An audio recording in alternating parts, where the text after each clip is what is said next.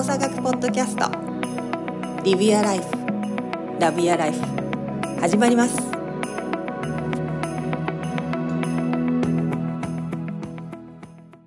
はい皆さんこんにちは。大阪学ポッドキャストスタートいたします。本日もサンディエゴより川尻流日本のどこかから大下太一そして京都より山本邦子でお届けいたします。お二人とも元気でしょうか？はい、元気でやっております。はい、元気です。あ、よかった。ちょっとね、朝から太一さんのネットなのか、コンピューターなのかわかんないんですけど、突然いなくなったら困るなっていう、ちょっとスタートからドキドキした今の 微妙な間だったんですけど、よすいません、申し訳ございません。かった、大丈夫、いいたいた。ということで、最近どうですか？もう暑いね。としか言えないんだけど、私はもう。どんなえ、感じ？何？もう30度とか超えてきてんの？えっとね、うん車の温度計は32度とかなってたりとかするし、なんか iPhone の天気予報とかも29度とかおおでなってるし、来週はもうずっと最高30超えてるから、まあ本当30いってるんだと思うけどね。ー。で、いい感じに湿度も高いわけでしょ？はい、もう除湿機何回お水を捨てるかわかんないぐらいおお、来て多ます。分3時間ぐらいでいっぱいになって捨ててまた3時間ぐらいでいっぱいになってぐらい湿気がすごいです。さすがですな。素晴らしい。なかなか気をつけないとカビだらけにななるので皆さん空気の入れ替え等々しっかりしていきましょうって感じですけど。もうあれよね、そこでもないの？あのー結構暑、まだまだここから暑くなる感じよね。ねえ。どうなんだろうね。まだ6月やしな。まだ6月ね。いやーな、なんか、毎年まあ今年は暑いねとか言ってる気はするけど、どうなんですかね。もうなんか分かんなくなってきた感覚が。めっちゃ暑いところにいた太一さんは東京涼しい感じですか？いや、なんか、やっぱ、なんていうんですかね、湿度が高いところにいたので、うんとあ日本よりも。もっと。なんかね、もっと、いや、だ雨降ってないのに湿度90%とかのところにいた それどういうことな？すごいな。などっからその湿度が来るんだろわかんないですけど、まあ、ちょっとあの、なんていうんですか、グラウンドレベルにいたことが多くて、そこで計測してるんで、うん。あまあ、例えば芝生とか、この辺が濡れてると、なんていうんですかね、近いじゃないですか。はいはいはいはいはいはいはい。だからかもしれないですけど、もうめちゃめちゃ暑かったので、いむしろ日本快適だなっていうふうに思ってますけどね。う え、その時ってさ、汗の出方ってどんななの？あ、もうサウナみたいな感じです。もう座ってるだけで、えっ、と、滝のように汗かくみたいだよね。な。はい。えー、すごいね。あ今はなんかむしろすごい快適ですよ。やっぱ人間、そうやって極端なところに行くと、今の環境に感謝できるね。なあとなんかこと、あすみません、今年って梅雨あります？いや、あんまない。あ、降ってないの、雨があんまり。なんかね、バーって降って、やんだらもう2、3日天気みたいな。えー、でも奄美は梅雨明けしちゃったし、うんうんうんうんうん。感じで、えあずっとしとしと降ってますみたいな日はあんまりないけど、明日からこっち、京都はなんか50%とか60%な感じ？ー、うんうんうんうん。から、ちょっと梅雨っぽくなるのかもしれないけど、まあ、相変わらずアジサイはいろんなところで綺麗に咲いてるから。日本の梅雨の時期だなって思いながら街中歩いてますけど。そのいつも思うけど、そのお花で季節を感じる感性が邦子さんしかないからね、ここのメンバーに。いやいや、そんなこと、あ、この3人となんか、そうえー、だってさ、極端じゃない？桜終わりました。なんか花水木とかが出てくる。で次気がついたら、アジサイがなんかいろんな色のがそこら中にあるみたいな。そんな感じじゃない？そんな、そんな素敵なところにあまり目を向けないので、言われてみると、ああ、そうやなとは思うけど、うん、自分では気づかないよね。言われてみると、ああ、確かに確かにっていう。そういうレベルなので。サンディエゴだとなんかもう、2パターンぐらいしかなさそうで、ね、花の感じがね。まあまあ、サンディエゴは基本なんやろ、4月、5月ぐらいかな。うん、ジャカランダっていう紫の花がバーって咲くんやけど、へーあれは結構毎年のなんか、なんていうかな、季節も季節ものから。うの。うーん、そうなんだ。そうそうそうそう。まあ、なんで日本はそれだけやっぱ四季があるから余計にそれを感じるっていうのもあるかもしれない。そうね、それは本当そうっすよね。で、なんか今日はですね、こう何を、毎回ですね、何を話そうかなっって、なんとなくあるんですけど、なんで皆さんそろそろネタを、アンケートが、あの、書いてあると思うので、ぜひそこからアンケートにこんな話をしてほしいというリクエストをいただけると、とか、こんなことどう思ってんの？みたいな書き込みをいただけるとですね、私たちもネタが増えて大変嬉しいので、ぜひぜひ書き込みをいただけると嬉しいんですけれども、ネタ求むって感じやな。ネタ求むって感じですよね。まあ大体自分たちで今気になってることとかお思ったことをやってる、じゃあやってるんですけど、ぜひ皆さんがどんなことが最近気になってるとか、こんな風に思ったんですけど、他の人から見るとそれってどうなんですかみたいな、そんなのでもいいので、ぜひリクエストとかいただけると嬉しいんですけれども、まあ今日はなんか私たち3人とも講師業をするじゃないですか。まあ太一大学で教えたり、で、りゅうくんもね、セミナーやったり、私もセミナーさせていただいたりするんだけど、その時のなんか情報の伝え方とかって、なんか意識して、準備するときに意識してることとかってあるの？邦子さん超は。抽象度高い質問をしましたけど。私？うん、邦子さんはどう？あのさ、私さ、大きめのセミナーとかだと、てか自分の開催じゃないものだとさ、結構数ヶ月前にテーマを送ってくださいって言われるじゃはいはいはいはいはいはいはいん。。もうあれがめちゃくちゃ苦手で、うんうんうんうん。だって半年後私どんな気持ちになってるかわかんないじゃん。まあね。半年後それをやりたい気持ちになってるかわかんないんだけど、なんか、提出お願いしますって言われるから、まあ、絞り出すわけですよ。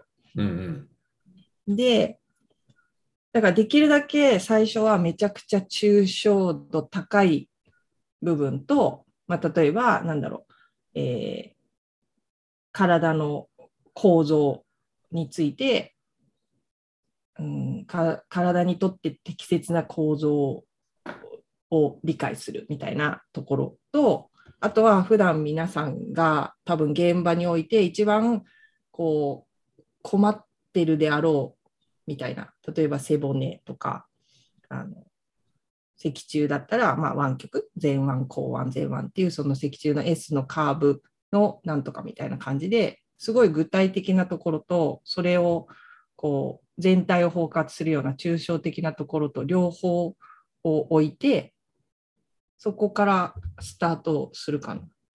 うんこう行ったり来たりする感じ。答えになった？抽象的な質問やから答えも抽象的でしゃあないなと思うけど。うん。どんな感じ？その抽象的な。いや、でもちょうどそれを思う、そんなことを考える機会がちょっと最近あって。うん。っていうのは、その、俺結構投げっぱなしのセミナーをやっちゃってたのよね、ずっとね。投げっぱなし。あの抽象的にポイって投げて、あ,、まあ、あと具体的なことは考えてや、みたいなことが、あの、基本すごく多かったんやけども、はいはい。なんか、こう、まあ、あるセミナーを受けたときに、すごいやっぱ丁寧にデザインをされていて、いろんなことが。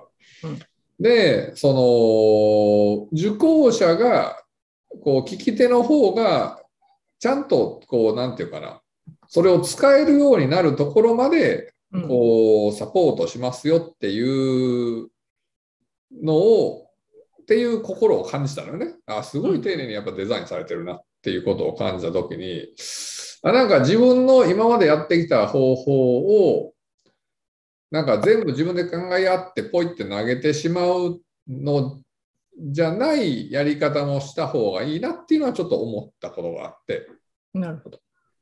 だから、そのより具体的なところ、ああの要するに受け取り手が最終どうなりぬことが必要なのかっていうところまでちゃんと考えたときに、うん要するにまあ治療家さんだったりトレーナーさんだったりとかうん。やと、えっと、最終的に自分で考えて自分で使えるようにならないといけないわけじゃないやっぱり。うん。そこにどうやって持っていくでそこにどうやったらたどり着けるかっていうところまで考えて、ちゃんとこう、セミナーとか情報とかっていうのをデザインし直さないといかんなっていうことは、ここ最近ちょっと考える機会があったかな。う。うんん。っていうことは、その、えー具体的に何をやるかが理解できると、その人はそれが分かったであろうっていう判断基準ってこと？いやいや、だから、なんていうか、こう、じぼ僕がよく言うのは、えっ、と、自分で考えれるようになったらいいなと思うんですよね。なるほど。なんかも問題にぶつかった時とか壁にぶつかった時に自分でこう、うんああかなこうかなって言ってやるこうことができるようになったら要するに自分で応用ができるようになったらっていうかなっなるほど。ていうのがすごい大事かなと思ってて要するにそうなった時にすぐに誰かに聞き聞きに行かなあかんかったりとかあの自分では詰まってしまってじゃあどうせなあかんのかなっていろいろ探しに行かなあかんのじゃなくて自分でこうじゃないかなじゃないかなっていう試行錯誤ができるだけのものっていうのが大事かなと思ってて、うーん。まあ、でもそこにどうやったらいけるかっていうのは分からへんで。うんなんか物事って段階があるじゃん。例えば、その、何、えー水、水を説明してくださいっていうのも、多分、え透明で流れてるとか、あの、なんだ液体でとかっていうのからその水をもっともっと違うレベルで分子化学記号レベルだったりとかさ、なんかなぜ水が存在するのかとかさそういうレベルでもう話すことって多分できるじゃん。うんうんうん。その物事を分かるって多分階層がすごくたくさんある中で対象者に合わせてその人たちの、まあ、分かり度をこっちが設定しちゃうのも失礼な話なのかもしれないけどでも相手のベースラインを想像した上できっとここぐらいの話からスタートしたらその人たちにとってまずまあ、ハードル高すぎないけど、でもなんか考える余地があるかなっていうのを想像して私はなんかその情報の出し方を設定することがあって、うんその、なんだろうな。あえて簡単に説明をしようとはしないけど、そのある情報を分かりやすい例えとしてどうやって説明できるかなっていうのは考えるかうんも。だけど簡単ではない。簡単、これは簡単だよねっていう言い方はあんまりしないうんようにはしてる。太一ヘルプ。すごい投げられ方したね。いやいやいやど、ど、どんなヘルプですかって話になってくるけど。いや、あの、まず前提としてあれですね。僕、あの、話すの得意じゃないんで、あの、で、いつも言うけどね。いやいや、教えるとかそういうの僕苦手なんですよ。だから人前であの長時間一人でずっと話し続けるれる人っているじゃないですか。うん。めちゃめちゃ尊敬してて、あの一人でずっと喋り続けるっていうことが違和感がすごくあるから、えそう、そういうのすごく苦手なんですよ。っていうところがあるんですけど、いや、あのーで、邦子さんの今の話に関しては、そうですね、あのーすごく唐突すぎて今ちょっとびっくりしてる、頭が終わってないところがあるんですけども。いつもだから。いや、あのーすごくわかります。その、えー世の中、世の中って、まあ、僕生きてる上で理解しがたいこととか、要は難しいテーマ、トピックとか内容ってあるわけじゃないですか。うんてか、わかんないことが多い、えー世界だから。で、それを誰か人に伝えようとするときに、あの、簡単に伝えるって、えーとまあ、すごいそれができたら素晴らしいんですけど、あのそもそもその物事自体が複雑すぎるから、うん。えー簡単には伝えられないっていうものってあると思うんですよ。うん。うん。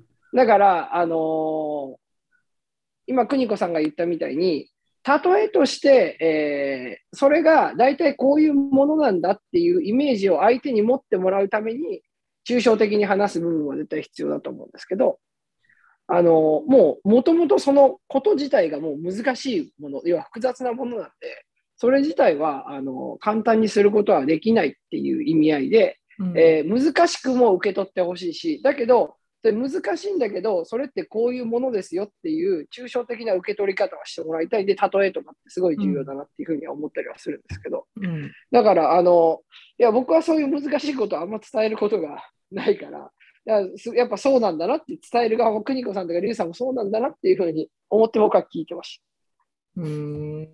でも受け取り側視点です。受け取り側視点。受け取り側視点で。うん。うん。え、その、あ、これすごく難しいと思ってたけど、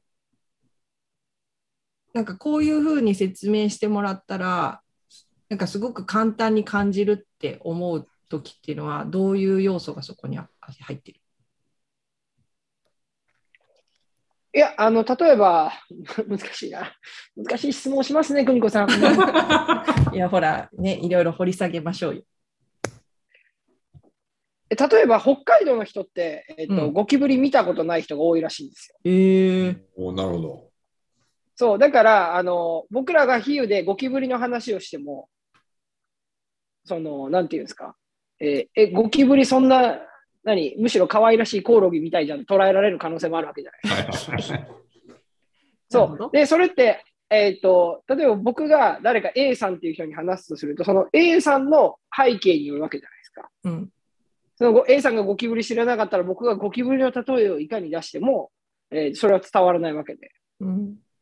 だから、その A さんの背景がどんなものなのかなって、いろんな、えー前提知識も含めて、どんなものなのかなっていうのを、まずは理解して、えーと、そこをまず把握するっていうところから始まるかなと思うん。なるほどね。そういや今今のな太一のその相手を理解するところっていうので最近おおすげえと思ったことがあってうん。あの雪が溶けると何になる？お二人質問。雪が溶けると何になりますか？ゆ雪が溶これはあけるとのトンチ？ふたいやいや普通に普通に考えてもらってよかった 普通に雪が溶けると何になりますか？って聞かれた時にパッて出てくる答えって二人は何？あ、僕、水になるって言っちゃいます。同じ水になる。そう。それは理系でなんか文系の人は春になるっていうっていうのを読んだのよ。なるほど。それを聞いたときに、うわ、俺には絶対ないセンスやなと思って、春になるね。まあ言われたらそうだなと思うけど、最初には出てこない。絶対出ないやん。絶対水以外ないやろって俺も思ってしまうねんけど、おしゃれだわ。そう、なんやろな。そのなんか人間ってもう全然違うなんかこう、ね、こう出来上がり方をしてるから、同じことを聞いてもそういうふうなこう物事の選択をするんやなと思った時にいや相手を理解するって大事やなって本当思ったのよね。あ、でも春になるっていう人とはデートできないわ。できない？あそう、えー、いいじゃん。違う世いやい界をやい一緒に見やいやいや、て。そうなんですけど、いや、緊張しちゃう。あ春春春になるっていう人とは本当デートすると緊張しちゃうから、ちょっとできないですわ。でもいろんなものがずれそうだよね。同じもまあだからのを見てても違う景色を想像してる可能性があるわけじゃん。それって。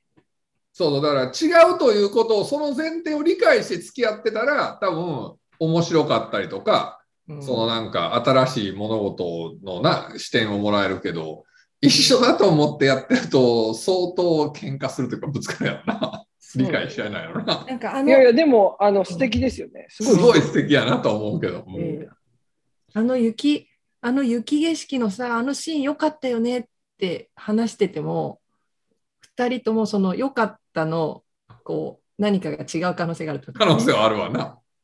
なんかあれが今後こう地面に浸透してあの地球のこう水源になるんだって思ってる人とあの下から花がこうバーって出てくるのをイメージしたみたいなのと全然違う可能性あるもんね。うんもう。良さのイメージがね。だからこそやっぱりそのコミュニケーションと一緒でそのも情報を伝えるにしてもやっぱり相手を知るっていうのはやっぱすごい大事ででもうんなんやろ100%知ることってなかなか難しいケースもあると思うねんけどだからこそそのなんか相手がいろんなパターンの人がいるという前提でうんいろんなものをプレゼンの中に散りばめるっていうのは必要なのかもしれないとは考えたんだったかな。そうね、いろんな表現だったり、うん視点として同じ情報を違った角度からの表現で伝えていくっていうそうそうそうそうそうそう。組み合わせだったり。うんうんでも自分がその説明するときに比較的頻度高く使う感覚的な要素って自分の中であの分析したりとかしたことある？あないないない。逆に聞いてみたい。例えばさ、今の雪が溶けると何になるっていう話の中で、その水になるってなった時に水の音とかもそこにもしかしたらこうポチャッとかポタッとかさうんうんっていうその聴覚的な要素だったりその水の冷たい感じだったり触覚的な要素だったりとかをなんかこう一緒に想像するののかそれとも春になるっていうその春の空の色だったり雲の感じだったりとか地面のその小さなお花が黄色っぽいお花とかピンクっぽい花がパパパパパって出てくる感じだったりとか視覚的な要素だったりとかなんか比較的自分が比喩をするときによく使ってる感覚要素ってこれだなみたいなのってある？全然考えたことないな、残念ながらああ、。そう。太一は？いや、もうあの、まあないですよ。ああ、そうなんだ。そっか。なんか私は結構そこ、そそこが違うと、相手の人に伝わり方も変わってくるのかなって思ってる部分があって、同じことを説明するときも、なんか視覚的な要素がどうしても大きくなるじゃん。こういう形とかこんな感じっていう視覚的な要素が多くなるけど、そこにその聴覚的な要素だったり、触覚的な要素だったりっていう言葉を加えたりして、その異なるその感覚の優位さが世の中みんなそれぞれ持ってるから、その優位性のものにその人たちが触れることでイメージが膨らんだりとか理解度が膨まる膨らむかなって思って比喩とかを選んだりするときあるかな。なんかあピンときてないなこの表現と思ったら全く違う感覚要素の言葉で表現したりとかする。なるほど。そこに感覚、違う、ピンときてなさそうやから違う表現をしようっていうふうには思うけど、そこにわざわざ感覚の要素っていう意識はなかったな。なんか、なんかあえて音でそれを表現してみたりとか、なんかリズム、リズムで表現してみたりとか、なんかそうすると、なんかいろんなものがこう形作られて、なんとなくこうつかみどころが見えてくる人もいるのかなって個人的には思って、うんうんその比喩表現を選んでるかもしなんかい今ずっと話してて、ちょっとなんか、ここを2つ整理しといた方がいいんやなと思ったのは、簡単っていうのと分かりやすいっていうのの違い？うん。なんか、はいはい。む難しいことを分かりやすく説明するのはいいかもしれんけど、なんかうん簡単に説明するっていうのかな。うん、ていうのは違う気がしたのよね、なんか。うん、うんなんかそそこをなんか整理した方がいいような気がしたな、なんか。うん。こそうだね。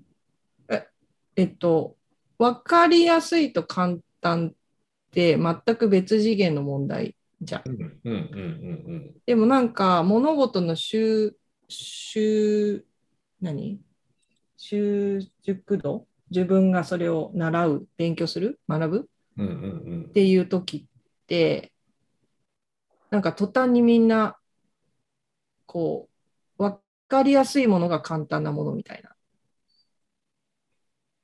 まあなんか簡単だと分かりやすいんやろうけど、簡単だと分かりやすい。それもそうなのかな？簡単だと分かりやすい。そうででもそれはなんか本当に分かったかどうかみたいなところのズレも出てきたりするわけやん。でもそれまた違う話にならない？あれ？私とリュウ君今同じ前提にいる？いやいや、た多分いいねんけど、なんかいろいろ広がりやすいところにおるだけで、うん。太一ヘルプ。いやいやいやいやいやいや、あの、すみません、あの、こんがらがってますよ、僕は。簡単、その難しいことを簡単に伝えるのか、難しいことを分かりやすく伝えるのかっていう、そのところの話。そうそうそう。そうそうそうそうそうそうそだから難しいことなんだけど、これってこんな風だよって、あ簡単だよね、こういうふうに考えたら簡単だよねっていうふうに言っちゃうことはどうなんだろうねって話だよね、今。う。なんかそそこもなんか細かいなと思うかもしれんけど、なんか簡単だっていうのは違うと思うねん、俺絶対に。難しいことを簡単だっていうのは違うなと思ってて。難しいことは難しいやから。うん、それはあのこうこう考えれば簡単だよねもうそこに含まれてる。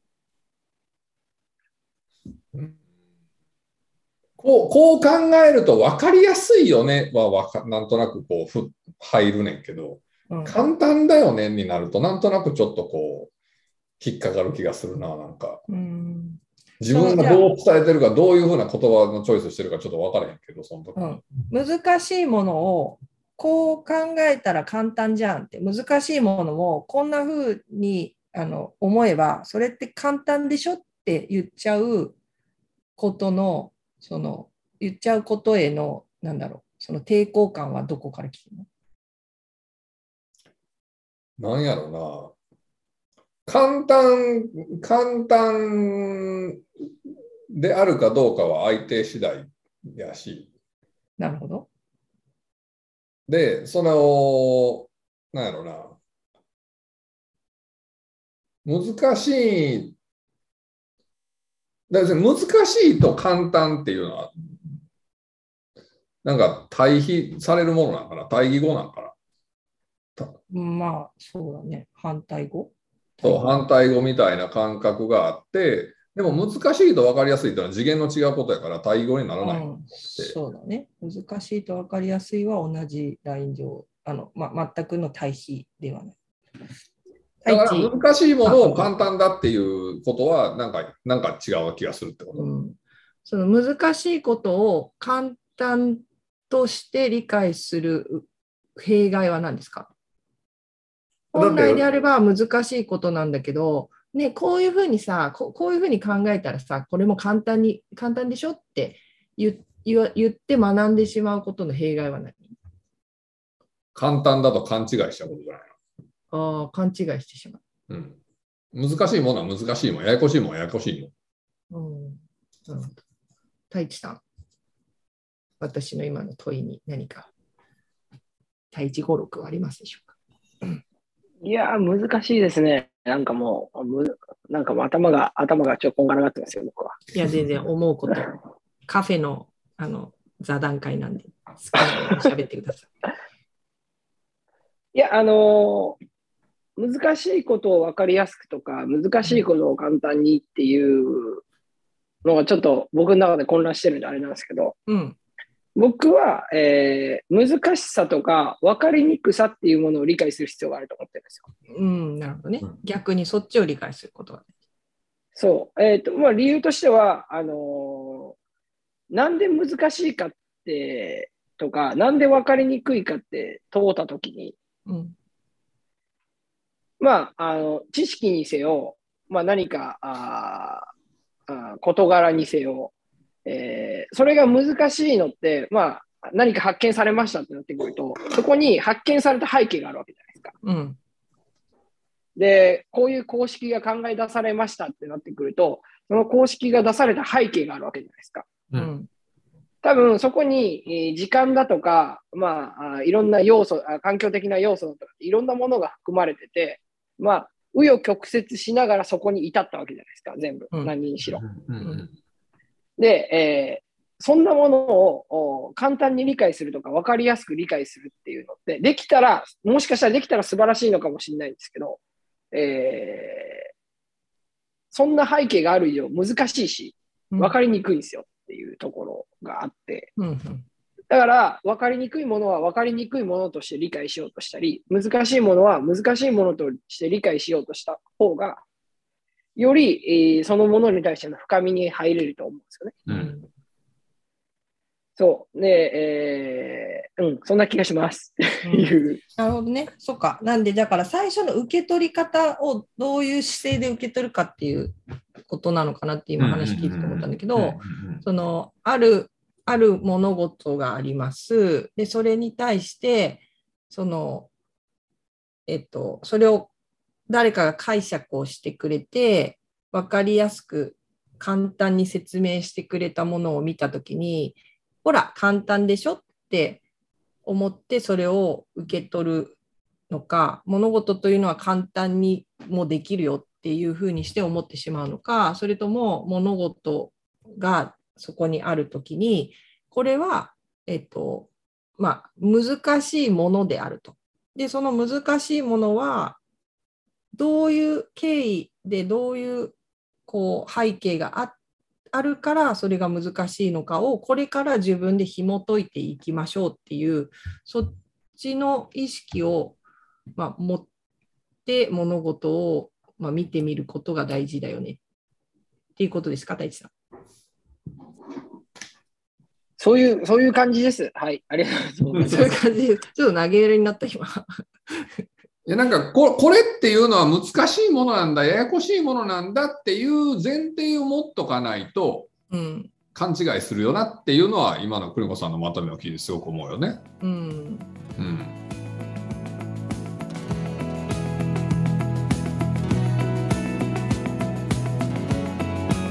今日もありがとうございました。また次回。Live your life. Love your life.